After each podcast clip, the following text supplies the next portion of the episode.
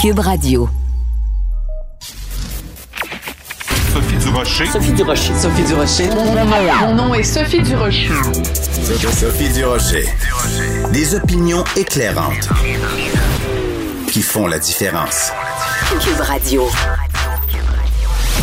Bonjour tout le monde, bon jeudi, j'espère que vous allez bien. Merci d'avoir choisi Cube Radio. Hier, on a beaucoup parlé de l'abolition du cours d'éthique et de propagande religieuse. Euh non, c'était le cours d'éthique et de culture religieuse. Excusez mon lapsus. Non, non, mais vous savez très bien ce que je pense du cours de ECR. Et là, on sait que ça va être remplacé par un cours de culture et d'éducation à la citoyenneté. Et ça pose la question, c'est quoi un bon citoyen? Et je pense que un des, des points sur lequel le ministre Robert devrait beaucoup insister dans ce cours-là, c'est l'éducation à la chose juridique. Qu'est-ce que c'est la présomption d'innocence? Qu'est-ce que c'est le fardeau de la preuve? Qu'est-ce que c'est quand on dit qu'un accusé a le droit à un procès juste et équitable, à une défense pleine et entière? Il y a plein de choses qui devraient être dans ce cours-là, l'enseignement de l'histoire, euh, euh, l'enseignement des, des, des sciences, il y a plein de choses qui devraient être là-dedans, mais je pense qu'au cœur de ça, ce qui fait un bon citoyen, c'est quelqu'un qui connaît la loi, car comme le dit le proverbe, nul n'est censé ignorer la loi. Quand j'ai vu que euh, le ministre Roberge donc cherche à savoir ce qu'il devrait y avoir dans ce cours-là, j'ai lancé un très intéressé. Ben voyons donc. De la culture aux affaires publiques. Vous écoutez Sophie Durocher. Cube Radio. C'était il y a dix ans, le 19 octobre 2011. Euh, Celui qui était alors premier ministre du Québec nous disait ceci. Notre gouvernement annonce la mise en place d'une commission d'enquête sur l'octroi et la gestion des contrats publics dans l'industrie de la construction. Donc, c'était il y a dix ans, euh, un petit peu moins, il y a quelques jours. Et euh, ben, on voulait faire le bilan dix ans plus tard. Qu'est-ce qui est ressorti exactement de la fameuse commission Charbonneau? On va parler avec Sonia Lebel, qui est maintenant, évidemment, présidente du Conseil du Trésor au Québec, mais qui, à l'époque, était la procureure euh, en chef de cette commission. Madame Lebel, bonjour. Bonjour. Quel bilan vous faites quand vous regardez ça dix ans plus tard? Euh, euh, Est-ce que ça a valu le coup quand même? Euh, plus de 40 millions de dollars pendant quatre ans? Est-ce qu'on en a eu pour notre argent avec la commission Charbonneau? Il y a plusieurs points de vue pour faire le bilan d'une commission d'enquête. Si on parle de, de point de vue économique uniquement, je pense que oui. On a eu euh, la loi sur la récupération des sommes de l'État qui, a- découlé de cette commission d'enquête, qui nous a permis de, récupérer des centaines de millions de dollars. Pendant même la commission Charbonneau, quand on était euh, dans la phase où on enquêtait beaucoup sur la ville de Montréal, à cette époque-là, pendant le- le- les auditions, euh, les contrats publics ont baissé de l'ordre de 30 Donc, cette valeur-là est plus difficile à chiffrer, mais c'est beaucoup de millions de dollars également qui ont été économisés. Donc, moi, je pense que si on est dans un, un bilan plus, purement comptable, économique, oui, euh, les retombées euh, de la commission ont été ont été positives. Mais il y a tout l'aspect de l'éducation, de la corruption, de mettre à jour des stratagèmes. Je pense que ça se chiffre pas, ça, mais c'est un bilan qui est également positif pour moi. Là.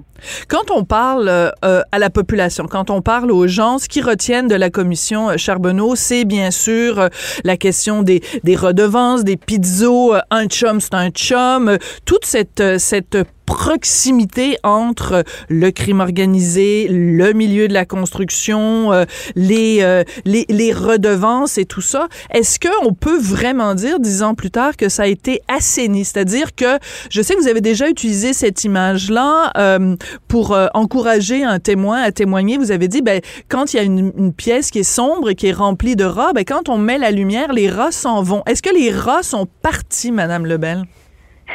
les rats s'en vont dans l'ombre. Donc, ce qui, ce qui est important, c'est que je pense qu'avec la commission, puis il faut continuer d'ailleurs à en parler, parce que pour moi, à partir du moment où on cesse d'en parler, c'est l'ombre qui réenvahit la pièce tranquillement et donne de l'espace justement euh, à, ces, à ces tractations d'avoir lieu. Donc, est-ce qu'on peut complètement euh, totalement éliminer la corruption euh, dans notre monde? Je pense pas. Je pense que la, la, la juge Charbonneau l'a bien dit l'autre fois, quand il y a de l'homme, il y a de l'hommerie. C'est une expression fort connue. Mais je pense que ce qu'on a réussi à faire, c'est d'agrandir le cercle de lumière, justement, pour être capable d'avoir une zone de tractation euh, honnête dans, sur les marchés publics le plus possible. Parce qu'on voyait dans l'île de Montréal, surtout euh, ce qui avait été démontré, c'est que même les entrepreneurs qui ne voulaient pas participer au système étaient soit étaient happés pour des questions de survie. Hein, et on nous le dit, si je participais pas, ben je perdais ma compagnie, les employés. Donc, c'était pas tous des volontaires, si on veut. Là, on peut toujours dire que oui, oui, ils ont décidé de le faire pour garder leur compagnie, mais faut être dans, dans cette situation-là, des fois, pour la comprendre. Il y a des gens qui sont purement volontaires, qui créent les systèmes, et il y en a qui participent pour des questions de survie. Il y en a qui décident de ne pas y participer. Des fois, ben, ils sont écartés des marchés. On l'a vu, on en a entendu aussi également.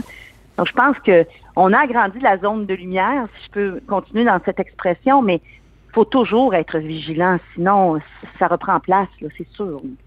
Une chose qui, moi, m'avait frappé à l'époque, il y a dix ans, c'est le courage des gens qui sont venus euh, témoigner, euh, des gens qui sont venus dénoncer, qui sont venus justement contribuer à mettre de la lumière. Euh, Est-ce que vous pensez qu'on les a suffisamment remerciés? C'est-à-dire que c'est des gens qui, parfois, ont payé le prix, leurs familles ont été menacées, ils ont été obligés d'être sous protection policière. Est-ce que dix ans plus tard, vous considérez que leur sacrifice a vraiment valu la peine? Et est-ce qu'on est-ce que, comme société, on les a suffisamment soutenus, Madame Lebel?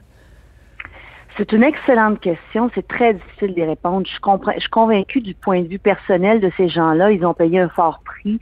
Et je ne sais pas si le fait que la société en est ressortie meilleure, quant à moi, euh, va les rassurer. Mais oui, vous avez raison. Il y a des gens, il faut faire la différence entre les gens qui sont venus volontairement nous aider. Et souvent, pour être capable de, décrire un, tel type de, stratagème, ben, il faut y avoir dans une certaine mesure participer. Parce que sinon, je veux dire, on n'en a aucune connaissance de l'intérieur. Donc, je sais pas, honnêtement, c'est pas une, une question auquel j'ai pas de réponse. J'espère que les gens, dix ans plus tard, avec le recul, l'émotivité qui est retombée un petit peu, parce que c'était devenu un peu aussi un, bûcher populaire, la commission, alors que c'était pas son rôle. Mais je pense qu'il y a eu des dommages collatéraux pour beaucoup de personnes qui ont réussi, qui ont accepté de, de se prêter à l'exercice et de venir dénoncer.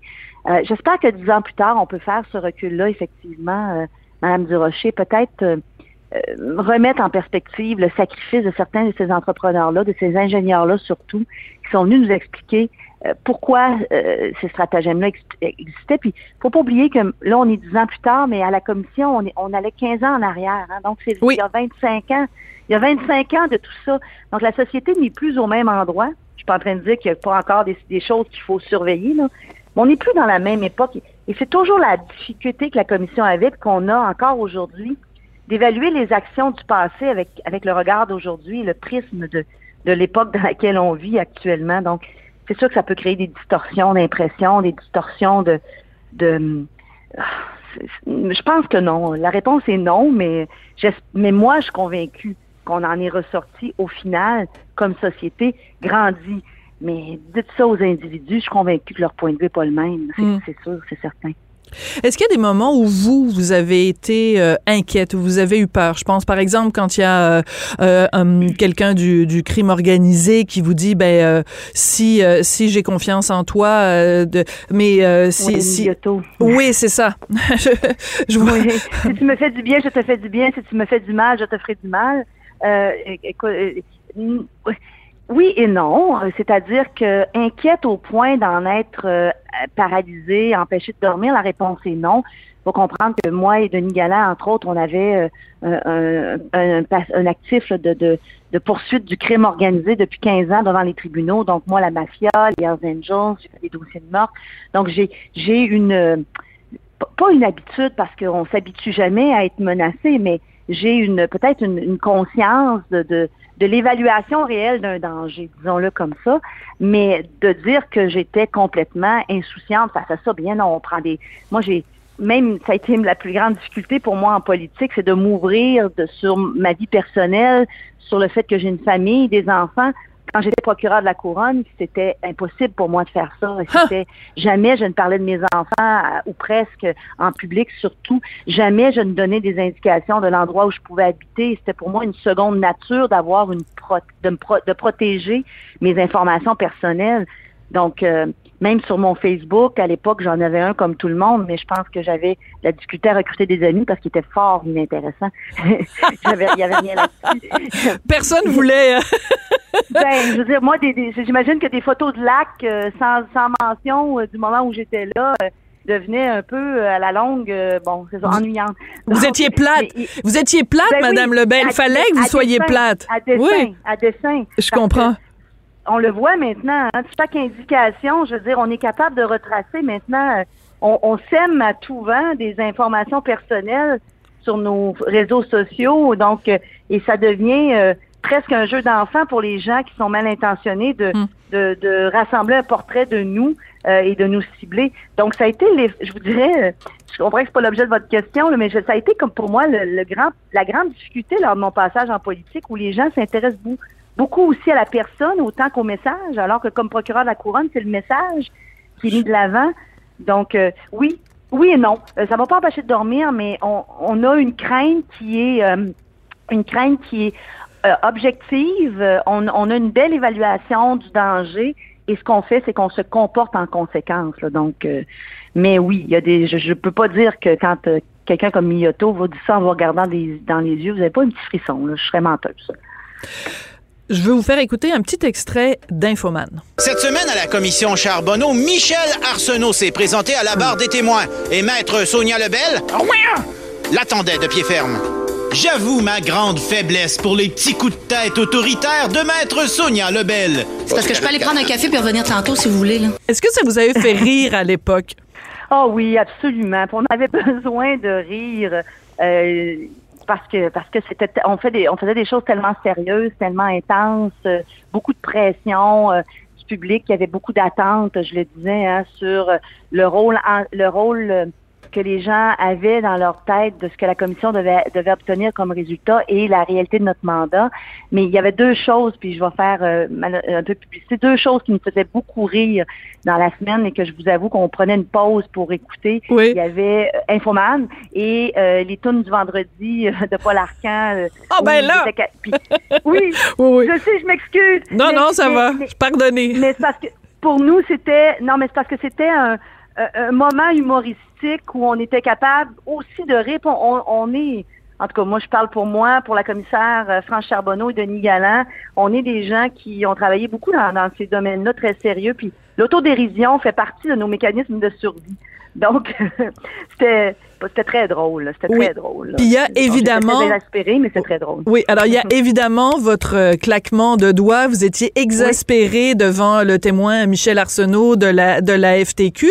Euh, vous avez dit, j'ai écouté plusieurs entrevues de vous où vous dites bon c'était c'était une erreur, je me suis peut-être un peu emporté. Moi, je trouve pas que c'était une erreur. Vous étiez euh, euh, vous vous euh, transmettiez en fait le sentiment de tout le monde face à Michel Arsenault. On n'était plus capable des gens qui tournaient Oui. autour du pot, qui refusaient de se prononcer. On, c'était tout le Québec qui était derrière vous en train de faire ça comme ça à Michel Arsenault là. Ben c'est plus euh, oui comme comme personne et citoyenne c'est sûr que j'étais exaspérée je veux dire on fait pas ça c'était pas planifié ça je peux le je peux le confirmer là je suis pas dans la salle d'audience le matin en disant je vais je vais sortir de mes gonds là.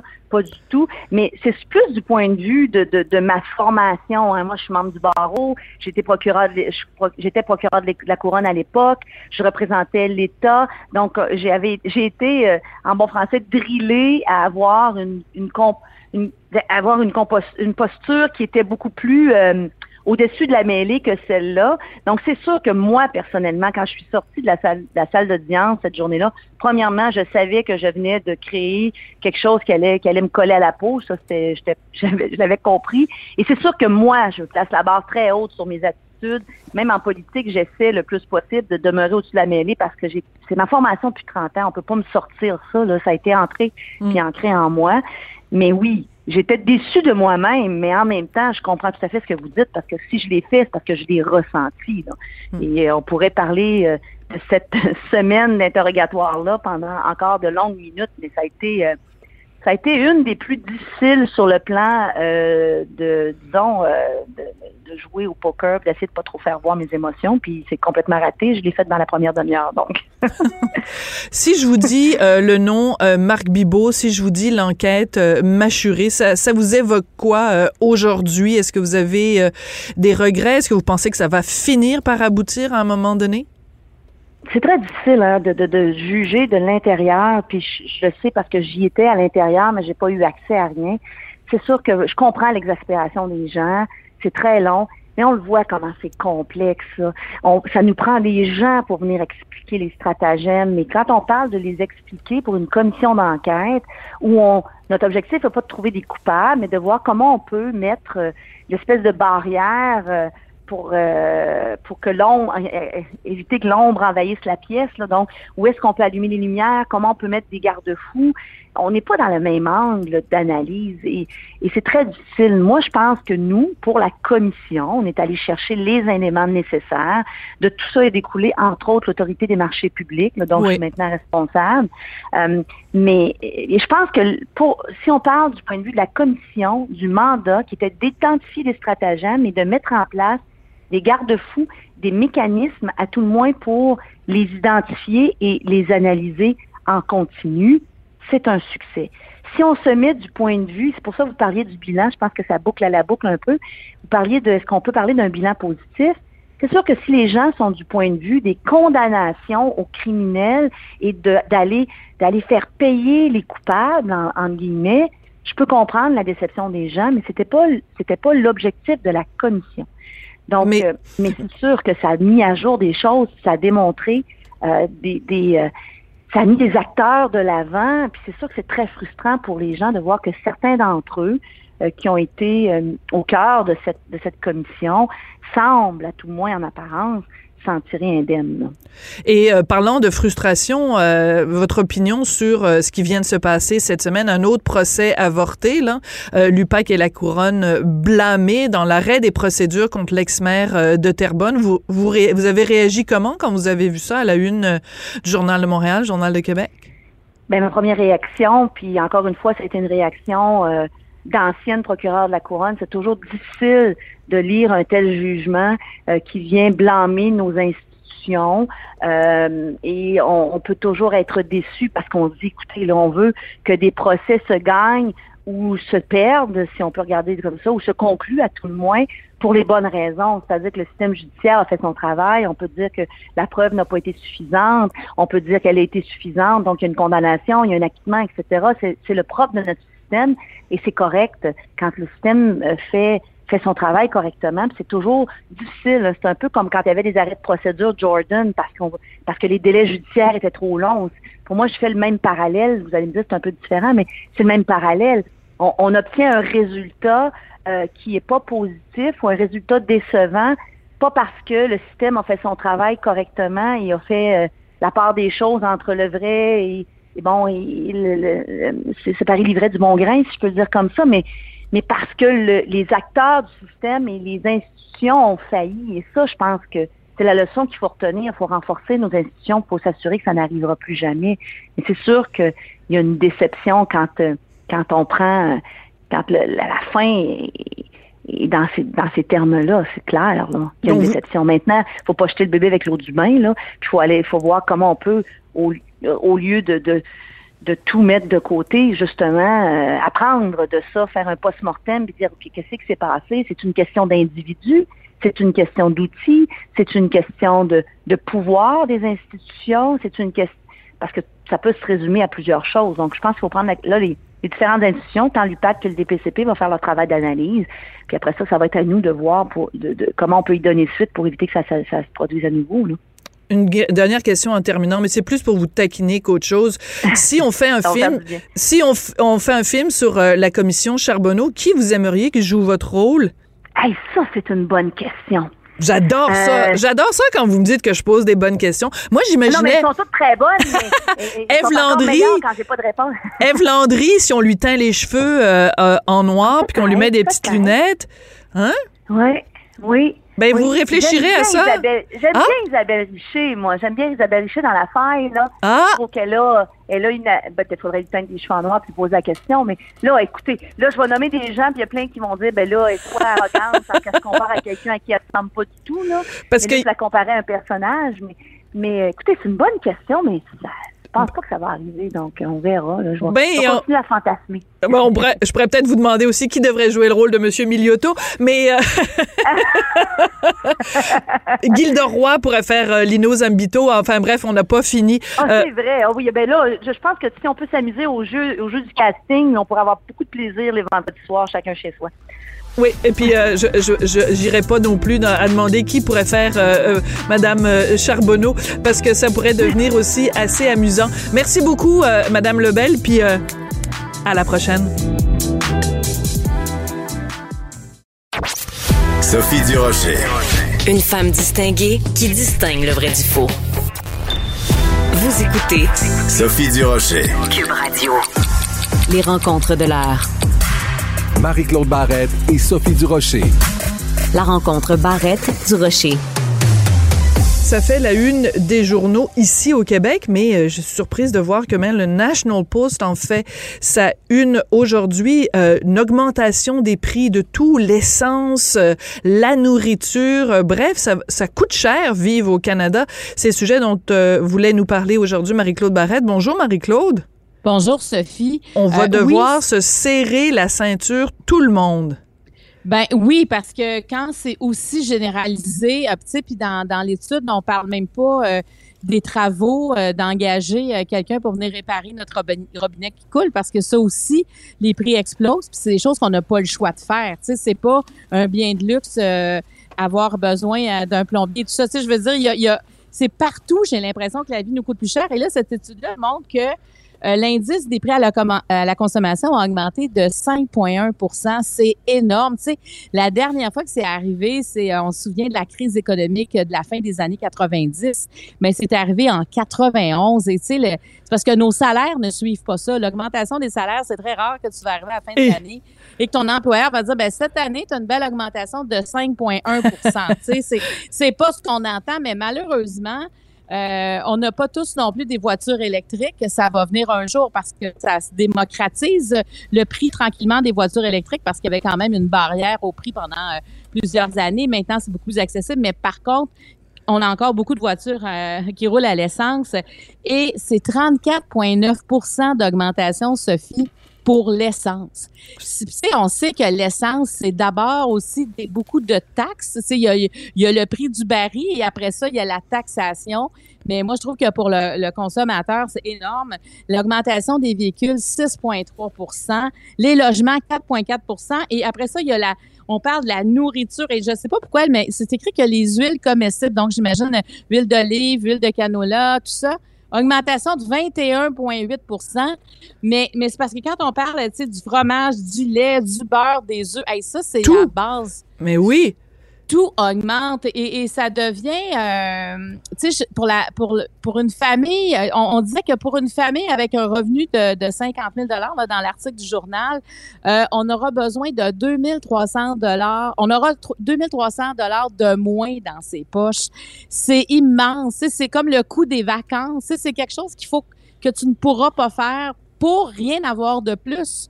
C'est ça qui est, euh, c'est ça qui est, qui est alarmant pour les familles. C'est c'est invisible. Tu t'as rien de plus, t'as le même panier d'épicerie, mais tout coûte plus cher. Et, des fois, je me demande, mais pourquoi? Tu sais, euh, est-ce que la pandémie a le dos large à ce point? Tu est-ce que qui se met de l'argent dans les poches, dans tout ça? Parce que pour euh, pour les familles, mais pour pour aussi les gens qui vivent seuls, je dis toujours les familles, mais quelqu'un qui vit seul vit la Ah, même je suis contente que tu dises ça. Ben oui, c'est ça, parce que ben, à la rigueur, tu sais, quand tu es en famille, à la rigueur, tu peux, euh, dans certains cas, justement, quand tu achètes en plus grande quantité, à la rigueur, ça coûte moins cher. Mais imagine quand tu es seul, puis tu dois justement, euh, tu sais, ton loyer, tu l'assumes toute seule. T'as pas un conjoint pour t'aider, t'as pas des enfants, mettons, euh, autour pour euh, pour t'aider avec les avec les frais. C'est absolument euh, terrible. Et je reviens à ce que tu disais un petit peu plus tôt sur justement l'indexation des, salaires au coût de la vie. Euh, ça fait des années qu'on était à une inflation autour de 2% Fait que, tu sais, si tu n'avais pas une, une augmentation de ton salaire en conséquence, bon, ton pouvoir d'achat diminuait de 2 par année. On est capable peut-être de vivre avec ça. Mais quand on est rendu à des 5 ça fait vraiment une différence. Ça veut dire qu'au bout de deux ans, là, c'est 10% de ton salaire que tu as en moins. 10% de ton salaire en moins, c'est énorme! Et tu sais, il faut jamais oublier aussi euh, notre, notre taux d'imposition qui est très élevé. Tu sais, on, on, on, gagne, si on avait un salaire, euh, si, notre salaire brut était notre salaire, tu sais, c'est que une fois qu'on a enlevé les impôts, ce qui reste, et de ce qui reste, il faut aussi enlever toutes les taxes qu'on ben paie partout. Et là, en plus, on, on, il y a un taux, euh, le pouvoir d'achat est réduit de 5% Ça fait qu'il en reste plus beaucoup d'argent. C'est quand on vient nous parler de campagne de REER, puis mettre de l'argent dans nos CELI, puis vivre l'épargne, il faut épargner.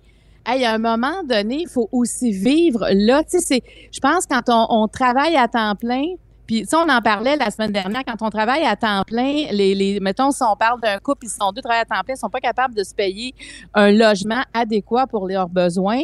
Euh, je pense pas qu'on pense à l'épargne. Puis en même temps, on le sait qu'on devrait épargner parce qu'on ne sait pas qu'est-ce qui va arriver avec euh, le régime des rentes. Est-ce qu'on aura une pension euh, plus tard? Il y a beaucoup de questionnements par rapport à ça, justement, parce qu'il y aura moins moins de gens qui travaillent, puis on le sent déjà présentement avec la pénurie de main-d'œuvre. À un moment donné, les programmes sociaux, il y en a qu'on pourra plus euh, qu'on pourra plus se permettre, mais il reste que ça fait beaucoup moins d'argent dans nos poches. Moi, je, serais curieuse de faire l'exercice, par exemple, une personne seule ou une famille de quatre, euh, voir combien il te reste vraiment dans tes poches. Tu sais, avec un, un loyer moyen, avec une épicerie mm. moyenne, avec et, et c'est, écoute, c'est incroyable. Là, je pense aux parents présentement qui doivent aller habiller les enfants. Là, on sait comment ça fait. oui, l'hiver. Donc, on, quand les enfants s'agrandissent, oui, on peut des fois de passer des bottes d'un à l'autre, mais c'est pas tout le temps le cas. De temps en temps, faut, faut, faut aussi aller à, se renouveler. Et tu sais, ce que ça coûte déjà, en plus, c'est taxé, puis en plus de ton salaire que tu as payé ton impôt. Ça fait que ça, ça devient ça devient un peu, des fois, décourageant de travailler. Et c'est à ce moment-là que le marché noir augmente habituellement dans une économie. Mais ben, tout à fait les gens disent euh, ben là je vais faire faire les travaux euh, chez nous euh, je les on va s'entendre on va faire ça en dessous de la table. La gardienne tu sais la femme de ménage tout tout ce que les gens peuvent faire les gens commencent à faire du troc les gens commencent à, à contourner à contourner tout ça mais je veux revenir sur ce que tu disais tout à l'heure. Tu sais, on, on, se fait dire, euh, ben là, c'est moins en ce moment, mais ça va être plus, euh, mettons, euh, janvier. Là, on va avoir toutes les campagnes pour les pour les parce que la date limite, c'est c'est le 1er mars. Mais je pense aussi, tu sais, tous les livres, puis je, je, pointe personne du doigt, mais tu sais, mettons, Pierre-Yves McSween, la Liberté 55, ou tu sais, des livres qui te disent, ah, ben tu sais, tu peux prendre ta retraite, si tu épargnes beaucoup d'argent, tu peux même prendre ta retraite à 45 ans. Hey, attends deux secondes, toi. je veux dire, l'argent, quand on regarde l'argent qui reste dans les poches des gens, euh, c'est bien beau dire on va épargner, mais on n'arrive même pas à s'épargner nous-mêmes. on n'arrive même pas à joindre les deux bouts. C'est un très bon point. Ben moi, moi, j'ai toujours trouvé que ça s'adressait quand on était dans une, économie d'abondance. Euh, tu sais, les, les, les bébés boomers, les, les REER sont arrivés pour eux parce qu'ils ils gagnaient plus d'argent que leurs parents et c'était comme la première génération à pouvoir se mettre de l'argent de côté pour leur jour futur. Mais on dirait que là, on revient en arrière. Évidemment, faut, faut essayer de se trouver des façons d'économiser, même si c'est des petits montants par semaine, parce que oui, on a un demain à assumer, mais reste quand le aujourd'hui est difficile, comment veux-tu penser à ça? Donc, je pense qu'on est on commence, on va commencer une période difficile sur le plan économique quand on regarde ça. Si on regardait le boom immobilier ben, il y a quelques mois, mais là, on dirait qu'on est en train de, de, revenir dans une réalité qui est difficile parce que quand le faire l'épicerie devient un enjeu, on peut imaginer tout le reste. Et, ce qu'on comprend aussi, c'est que, par exemple, la viande, c'est quand même, on, consomme encore, tu sais, de, la, viande au Québec, on en consomme. Quand on voit que ce prix-là augmente et que ça peut être une source importante dans une famille, tu sais, quand tu es rendu à faire des choix, c'est pas facile, je trouve. Moi, je pense beaucoup aux gens vivant seuls. Je pense beaucoup aux gens aussi qui ont des jeunes enfants parce que tu pas le choix. Ça coûte cher. Moi, je me souviens quand mes enfants étaient jeunes, je, je trouvais ça tellement cher, puis on gagnait bien notre vie, là, puis malgré ça, je, je j'en revenais pas, tu sais, combien il restait plus rien à la fin, euh, à la fin euh, du mois, tu sais, à quel point tout avait été dépensé. Alors, c'est, c'est ça la réalité. Et là, en même temps, tu sais, je lisais dans le journal, euh, il y avait Anne-Marie Etier du regroupement Partage, qui est un organisme qui vient vraiment en support à la sécurité alimentaire sur l'île de Montréal. C'est un organisme, c'est un incontournable. Et euh, cette personne-là nous dit sais, en 2019-2020, ils ont eu 80 000 demandes et 2020-2021, 250 000 personnes ont eu recours à leur service.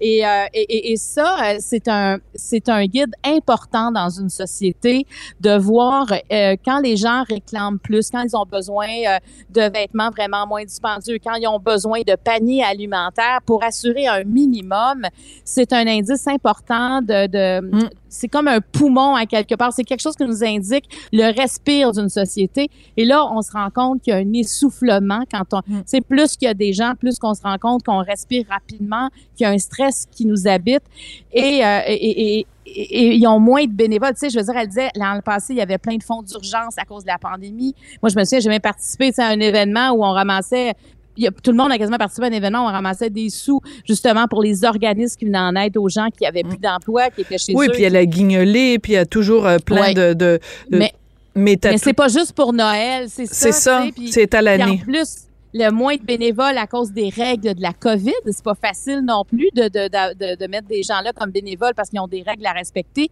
Et les entreprises, ben, sont moins, euh, présentent moins, présentement, font moins de dons parce que les entreprises peuvent pas faire de campagne. C'est plus difficile de faire une campagne de financement, de faire des activités où on réunit des, on réunit des gens. fait, je trouve qu'on est en train de sentir l'impact de notre année 2020. Euh, tu sais, les 18 derniers mois, on commence à sentir l'impact, mais ces organismes-là, faut vraiment pas les oublier. Tu sais, pour ceux et celles qui peuvent en qui peuvent donner, euh, qui peuvent, tu sais, tu peux offrir du temps, tu peux offrir des paniers d'épicerie, tu peux offrir de l'argent si t'en as, tu peux offrir des vêtements seconde main aussi, au lieu de, des fois, il y en a qui jettent encore ça. Il y a tellement d'organismes qui, euh, hmm. qui en ont besoin, mais tu sais, faut pas oublier les pas oublier les autres. Écoute, euh, les chiffres sont quand même absolument euh, épouvantables. Écoute, euh, l'inflation, hausse des, des prix de, les plus élevés depuis 1991. On avait comme oublié à quel point ça a un impact sur notre portefeuille. Écoute, il nous reste quelques temps. Tu voulais nous parler du, du phénomène des, des gangs de rue. Ça commence à devenir extrêmement inquiétant.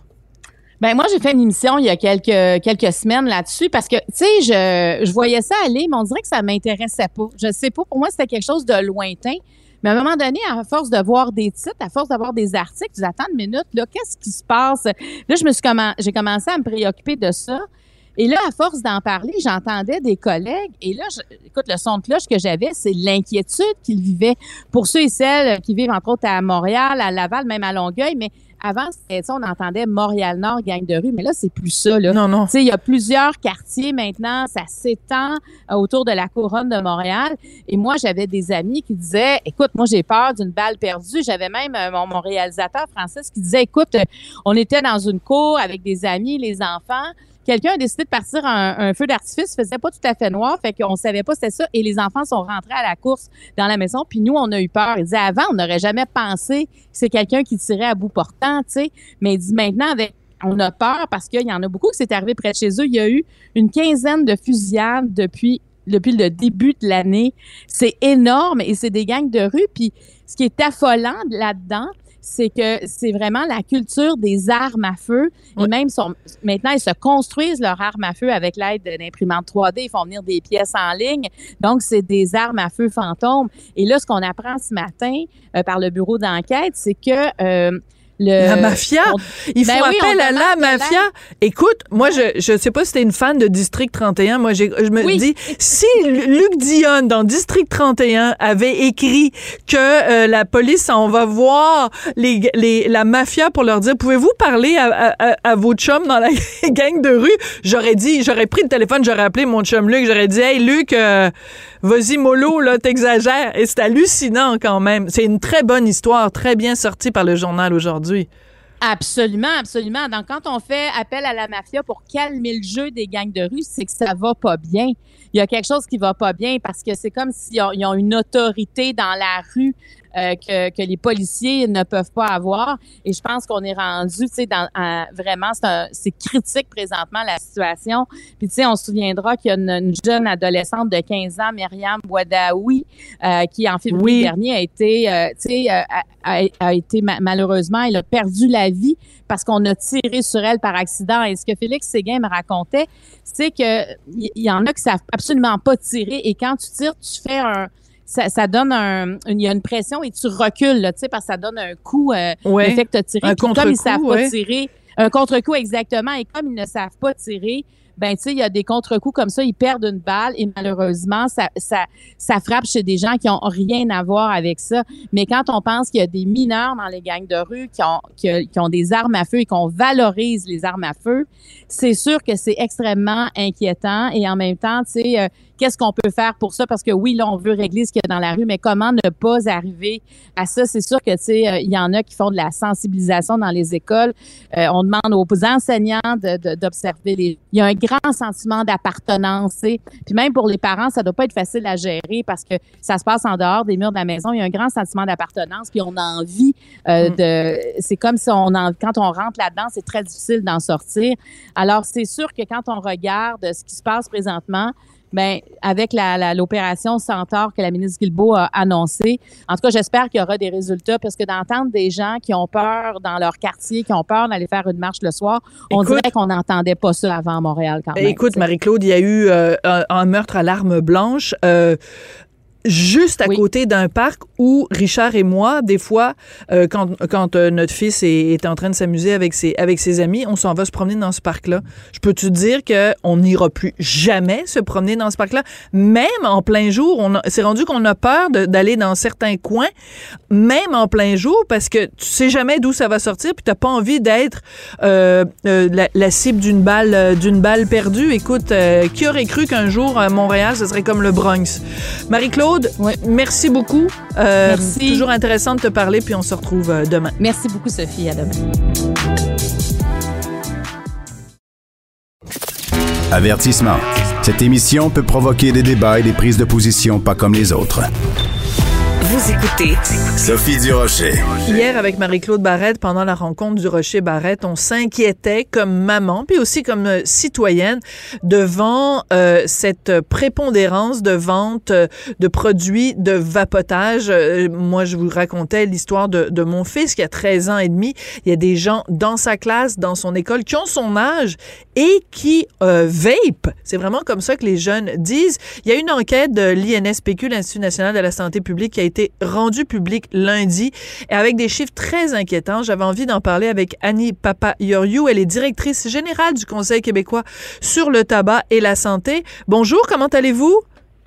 Je vais très bien, merci beaucoup. Écoutez, euh, comme maman et comme citoyenne, moi, je suis très inquiète quand je vois que euh, des dépanneurs vendent pour des dizaines de milliers de dollars en produits de vapotage.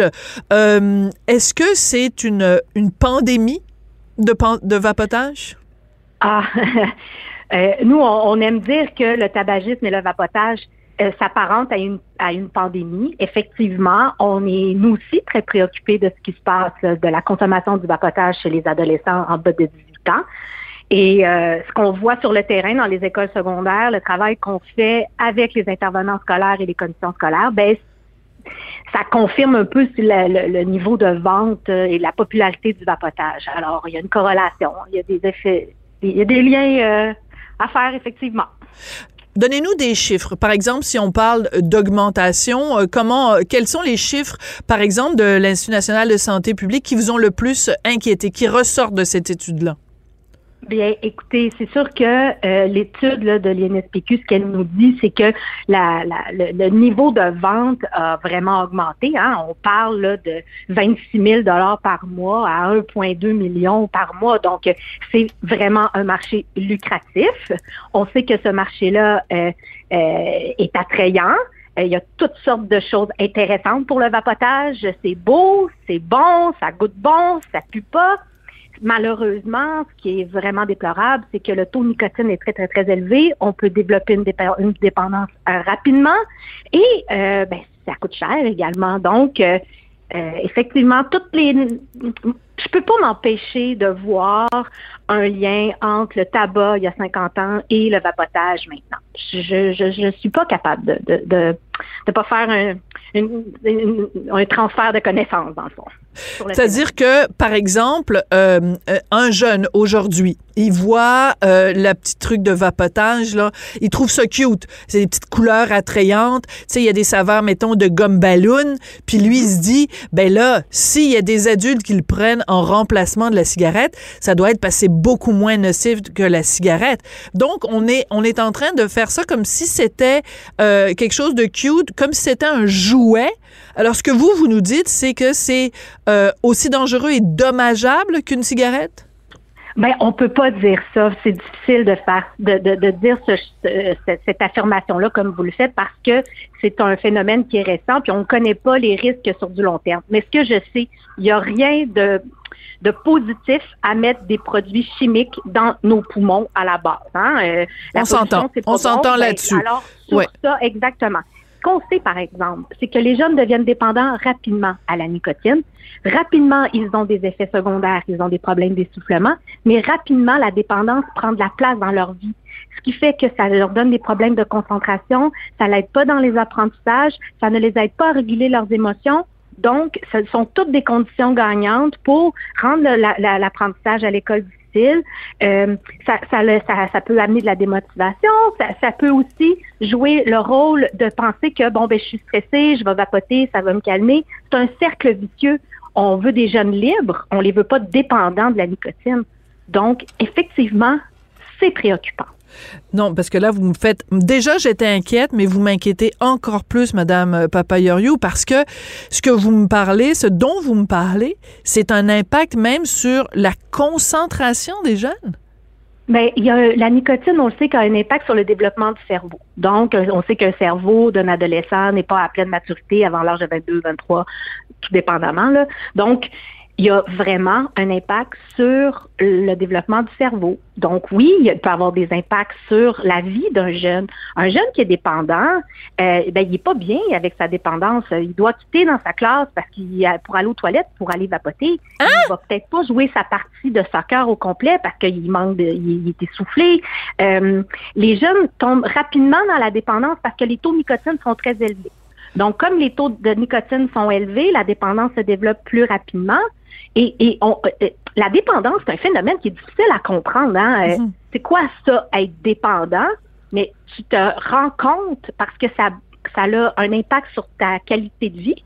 Il y a des jeunes qui nous disent, moi, ça me coûte 100 dollars par euh, semaine vapoter.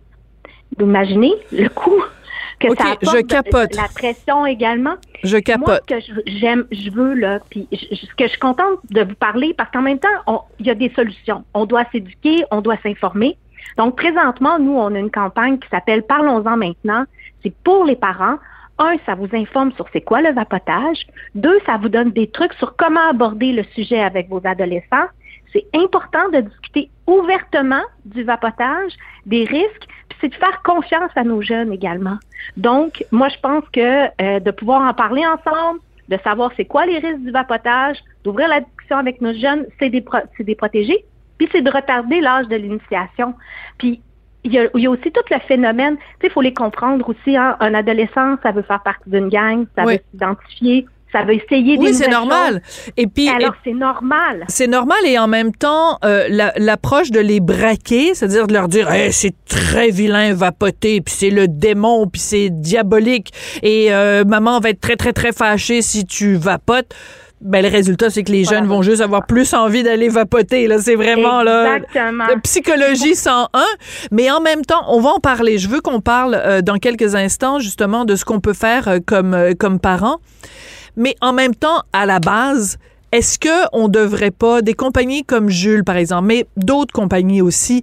Euh, je veux dire quand tu es rendu que tu fais des des, euh, des trucs de vapotage là, des des des, euh, des cigarettes électroniques, que tu les rends, euh, euh tu sais justement avec des saveurs de gomme ballon puis de gâteaux de gâteaux aux, fraises. Est-ce que ça ça devrait pas être interdit? Parce que c'est clairement on s'adresse pas à, un monsieur de 45 ans quand on fait ça. C'est clair qu'on s'adresse aux jeunes. Est-ce qu'on devrait pas commencer à la base, être beaucoup plus sévère avec les fabricants? Bien, écoutez, il y a en janvier 2020, euh, la ministre McCann avait formé un comité, un squat team comme elle appelait, pour, avec les organismes de santé publique, avec des médecins, avec des spécialistes, justement pour voir le vapotage, comment on pouvait encadrer le vapotage, comment on pouvait réglementer la vente du vapotage, qu'est-ce qui devait être fait. Il y a sept recommandations qui sont sorties de ça, dont éloigner les lieux de vente des écoles, euh, éliminer les saveurs, diminuer le taux de nicotine à 20 mg, euh, taxer le vapotage, une taxe spéciale pour le vapotage. Donc, il y a plein d'outils qui sont à la disponibilité de nos autorités qui peuvent être mis en place, qui vont nous aider. Oui, mais qu'est-ce qu'ils ont fait? C'est bien beau des recommandations. Présentement, il y a combien de ces recommandations-là qui ont été euh, mises, euh, mises en effet? Il y en a une seule qui a été faite par le fédéral et le fédéral, en juillet dernier, a imposé le 20 mg dans les euh, pods là, euh, de, dans les huiles de vapotage, là, les, les, petits, les petits contenants, 20 mg au lieu de monter ça, parce que là, dans, dans l'étude, il vous de l'INSPQ, disait qu'il y avait des ventes jusqu'à 72 mg de nicotine. Bon, là, c'est maintenant, c'est supposé être régulé à 20 euh, à 20 mg. Donc, c'est la seule et elle vient du, du, du fédéral. Donc, nous, on attend depuis très longtemps qu'il y ait un encadrement du vapotage sur la nicotine au provincial, sur les saveurs. Les saveurs, c'est important. On le sait que les saveurs les plus appréciées des adolescents, c'est les fruits et le menthol. Le fédéral parle de vouloir contrôler le, les, les, saveurs, mais il semble vouloir conserver le menthol. Quand on sait que le menthol, c'est la deuxième saveur la plus appréciée par les adolescents, c'est sûr que nous, on est contre toute, toute saveur, seulement la saveur du tabac. C'est ce qu'on demande au gouvernement du Québec. Hmm. Puis aussi, ben, de travailler aussi sur les, les, endroits de vente, euh, pas à proximité des écoles. Il y a plusieurs euh, boutiques de vente de vapotage aux alentours des écoles. Donc ça aussi, on veut éliminer ça. Et euh, on veut contrôler ce volet-là et aussi une, taxe parce qu'on le sait, c'est la mesure la plus efficace dans, dans la lutte au tabac, c'est l'augmentation des taxes. Donc, plus que le produit est cher, plus ça éloigne les gens du produit. Donc, c'est une mesure forte qui devrait être mise également de l'avant. D'accord. Bon, mais je retiens quand même cette recommandation. Il y en a juste une qui a été mise, euh, en effet, par et, le fédéral. et par le fédéral. Donc, euh, ben, un petit message à Québec. Si pouvez-vous digadiner, parce que c'est la santé de nos enfants qui est, qui est en jeu. Revenons euh, au rôle des parents. comment, parce que moi, j'adore votre campagne de publicité, là où on voit des parents qui sont confrontés aux témoignages des jeunes, puis les parents capotent comme moi, je capote euh, en vous écoutant, Madame Papayoriou. Alors, euh, bon, mettons qu'on apprend que euh, notre ado de 13 ans vapote. c'est quoi la bonne réaction à avoir à part « Oh mon Dieu, il va devenir... je veux dire, c'est une réaction intelligente, ce serait quoi? Ben, dans le fond, c'est de voir avec lui si il comment il se sent par rapport à son, à son à son activité du vapotage, pourquoi il vapote, qu'est-ce que ça lui apporte. Et c'est de voir aussi avec les ressources qu'il y a à son école pour voir qu'est-ce qu'on peut faire pour l'accompagner pour qu'il amène à euh, cesser de vapoter. Donc, euh, il y a plusieurs écoles au Québec qui ont implanté au sein de leur de, leur école le plan Génération sans fumée. C'est un programme du Conseil québécois sur le tabac et la santé. Et euh, c'est de voir comment on, on, applique un plan pour éviter le tabac, le tabagisme et le vapotage dans les écoles. Il y a des, ces, ces plans-là offrent aussi un accompagnement pour la cessation du vapotage et du tabac. Euh, il y a aussi euh, parlé avec les médecins, avec le médecin de famille, mais il y a aussi toute la Si on en a un. Ah, surtout, oui, si on en a un. euh, il y a aussi euh, de voir aussi dans l'entourage du jeune s'il y a un de ses amis qui vapote, et voir s'ils peuvent pas le faire ensemble, d'arrêter de vapoter, des fois d'être accompagné euh, dans l'idée de ben, on va diminuer notre consommation dans le but d'arrêter de vapoter, euh, ça peut aider aussi. Donc, c'est de voir vraiment dans l'entourage du jeune qu'est-ce qui peut être fait. C'est de trouver aussi des objectifs là, euh, reliés à la diminution de son vapotage pour arriver à arrêter de vapoter. Il y a plusieurs outils comme ça. On le détaille bien dans le plan, là, quand je vous dis là, sur le site internet parlons-en maintenant.ca. Mais moi, ce que je vous dis, c'est de la bienveillance, c'est de l'écoute, ce n'est pas le jugement. Et aussi, c'est que le parent, bien souvent, euh, il y a toutes sortes de, de fausses croyances hein, qui tournent autour du vapotage. Il y en a qui pensent que c'est de la vapeur d'eau. Euh, il, y, a plein, plein, plein. L'information n'est pas claire. Donc, dans les documents qui sont sur le site web du, euh, de la campagne parlons-en maintenant.ca. Il y a toutes les informations aussi sur l'outil. Qu'est-ce que c'est? C'est quoi les risques? Donc, c'est important de parler des vraies affaires parce que les jeunes, c'est ça qu'ils veulent avoir. Ils veulent pas une histoire de sensation forte. Ils veulent savoir c'est quoi les faits. Ils veulent être informés. Donc, le parent a un rôle à jouer. L'école aussi et euh, toute la société a un rôle oui. à jouer sur ça. Oui, parce que très honnêtement, moi, c'est euh, depuis que j'ai vu euh, cette campagne-là et que j'ai lu là-dessus que je me suis rendu compte du haut taux de nicotine, parce que en effet, pour moi, euh, c'était c'était quelque chose d'assez inoffensif le vapotage, mais euh, euh, on se rend compte collectivement que c'est pas ça. Et surtout quand j'entends parler euh, de, de jeunes de 13 ans qui sont accros vraiment. Alors euh, j'ai un slogan à vous proposer, puis je vous le donne gratuitement. Vous avez même pas besoin de payer une compagnie de, de marketing ou de publicité. Euh, faites une campagne auprès des jeunes et ce serait si tu vapotes, je capote. Je vous le donne ça gratuitement, comme ça, vous en faites ce que vous voulez. Peut-être vous aimez ça, peut-être vous aimez pas ça. On va se quitter là-dessus. Annie Papayoriou, ça a été vraiment très intéressant de vous parler. Je rappelle que vous êtes directrice générale du Conseil québécois sur le tabac et la santé. Merci beaucoup, puis euh, Merci à vous. à la prochaine. Merci. Au revoir. Et en effet, c'est très inquiétant comme phénomène, euh, le vapotage chez les jeunes de moins de 18 ans. On se dit, bon, ben, passé 18 ans, ils feront bien ce qu'ils voudront. Mais euh, à cet âge-là, le cerveau est vraiment pas complètement formé. C'est très, très inquiétant. C'est sur cette note d'inquiétude que se termine l'émission aujourd'hui. Merci à Jean-François Paquet à la mise en onde, de la réalisation et euh, au soutien moral. Vraiment un gars euh, formidable. Je m'en vais même écouter sur sa page Facebook pour dire, euh, lui faire des compliments devant sa blonde. Je pense que je vais avoir le droit à un bouquet de fleurs bientôt. Non, non, je, je taquine. Vraiment un plaisir de travailler avec toi, Jean-François. Également un plaisir de travailler avec Florence Dastou à la recherche. Merci beaucoup d'avoir été là, puis on se retrouve demain. Radio.